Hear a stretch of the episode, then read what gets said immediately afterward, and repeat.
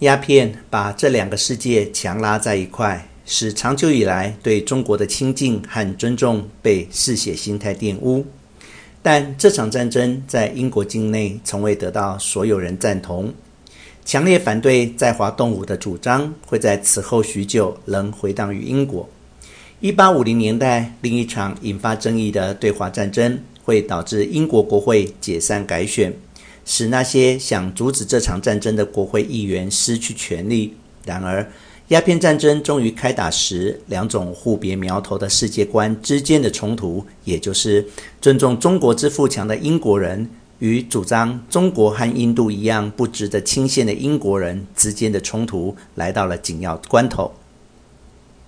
于是，鸦片战争虽然是贸易问题引发的战争。但若谈到这场战争的起源，却和中国深不可测的神秘感，如何随着英国子民开始学习中国语和探索中国内陆，而在客观知识的映照下逐渐被解开一事，以及那些学习探索计划展开之后，西方原本盛行的亲近中国概念，如何随着时日推移，在18世纪晚期被幻想破灭和鄙视之情掏空，有很大关系。要了解1839年时英国政府怎会一改二百年来的心态，首次愿意考虑动武以促进其在中国的经济利益，关键就在这一转变里。西方人为一般读者写的鸦片战争历史著作，长久以来把这段故事说成西方对东方可想而知的胜利，说成给一个幼稚民族的教训。这个民族竟敢鄙视英国人为蛮夷。而且还要他们叩头，这个词原本指的是向清朝皇帝跪拜的仪礼，如今在英语中的一般含义是表现出卑躬屈膝的敬意。在这类叙述里，一般来讲，中国都被当作一成不变的背景，嘲讽中国僵固的传统，以及那些食古不化、无法认清英国崛起事实的傲慢官员。在这本书里，我反倒要把19世纪初期广州商管区之外的多变中国生动呈现于读者眼前，让中国统治者伤透脑筋的民乱、贪腐猖獗、经济困境，以及本书最关注的那些涉外问题背后更大的时空环境。这时期的中国人长久以来被说成昧于外界形势，但此说其实大谬不然。中国沿海地区的官员十分清楚，他们抵抗不了洋人的海军，知道如果给了英国人开战的口实，英国人的能耐有多大。他们的天真并非源于无知，而是因为相信贸易具有稳定大局的力量，尤其是认为只要英国人在广州经商有利可图，就绝没有理由动武。附带一提。英国政府里面有权知会此事的人，一直以来也几乎个个抱持着看法。在我笔下，涉及此段历史的西方人，是一批想打破他们在广州的活动局限的英美侨民、贸易商、探险家、传教士、政府代理人，还有走私者。这些人想打破清廷的规定。看看、接触并了解中国更多地方，他们的动机有的值得赞赏，有的令人无法苟同。他们共同体现了西方长久欲打开中国门户的梦想。这里的“打开”不表示中国始终全面闭关锁国，并非如此，而是要说明18世纪晚期和19世纪初期英国人和美国人的感受。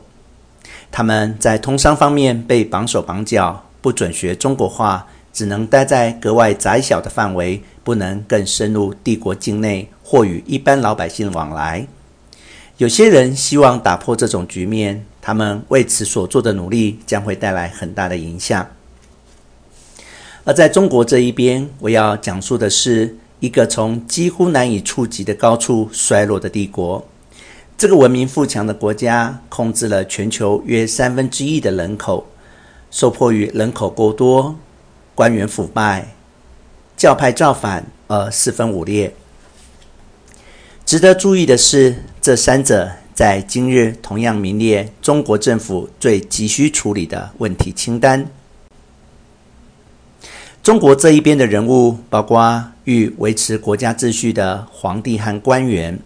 叛乱者和其他欲颠覆现状的社会边缘人，以及有心改革的士大夫。这些士大夫并非死守传统，反倒针对时弊提出具有新意且务实的解决办法。我笔下中国与西方两边的故事，意在让读者从更广的视角认识十九世纪初期两个帝国的消长大戏。中国过了高峰，开始走上漫长的衰落。而英国则透过拿破仑战争和其他战争的胜利，把民族主义推升到前所未有的高峰。鸦片战争正是这两道弧线最终交汇的那个点。最后，我们来谈谈必然性。中国与西方的这段早期接触，长久以来都从事后的角度被当作本就注定要在战争中结束。其实不然。鸦片战争并非如后来西方某些人所说的，肇因于人所难以掌握的文明冲突。这场战争也不像今日中国人普遍认定的那样，代表某个宏大的帝国总计划开花结果。对几乎每个相关的各方来说，甚至包括对发动这场战争的政府大臣来说，这场战争在真正开打之前，几乎是难以想象的。事实上，长期而言，齐聚在广州的洋人和中国人彼此的共同利益远多于冲突之处。本书对于那些导致这场战争发生的人士多有琢磨，但他们绝非整个故事的全部。本书也会谈到其他如今大多数已遭遗忘的人，这些人挺身反对我们较熟悉的当时趋势。能让我们了解局势的走向本来可能会有多大的不同，其中包括反对鸦片贸易的英国倡议者，力促以务实作风处理对外事务的中国学者，与中国商人的往来关系模式比大部分英国人更加正面的美国人。展望我们时代的未来，鉴于中国再度崛起，这类人物，一如那些引发种种事端的人。同样值得我们铭记在心。